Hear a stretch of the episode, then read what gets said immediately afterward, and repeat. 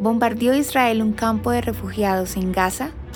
El pasado 31 de octubre, cuando habían transcurrido 24 días luego del asesinato de más de 1.400 civiles en territorio israelí, las fuerzas de defensa de Israel destruyeron un centro de operaciones militares de Hamas, oculto en medio de una zona urbana.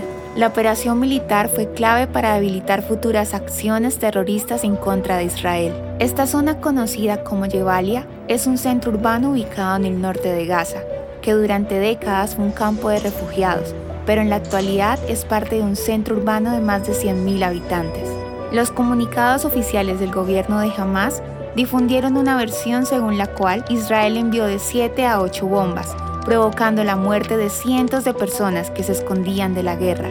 Una información que fue ampliamente replicada por medios de comunicación que denunciaron la afectación de población civil inocente a manos del ejército israelí. Sin embargo, cabe resaltar que las fuerzas de defensa de Israel dieron aviso con tres semanas de anticipación para que la población civil se retirara del lugar y no sufriera las consecuencias de la operación militar. Según datos de inteligencia, en medio del vecindario habían dos puestos ocultos de lanzamiento de cohetes, un centro de inteligencia militar, el centro de comando del batallón Yevalia, una instalación de producción de armas y varias entradas y salidas de los túneles de Hamas.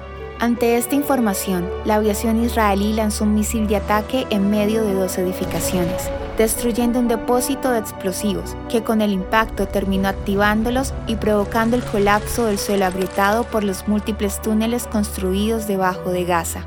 Israel aseguró haber eliminado a Ibrahim Biari, uno de los comandantes militares que planeó y dirigió el cruel ataque contra Israel. La historia de hoy merece ser compartida. Piensa en un amigo y envíasela. Contamos contigo para que cada día esta comunidad crezca más.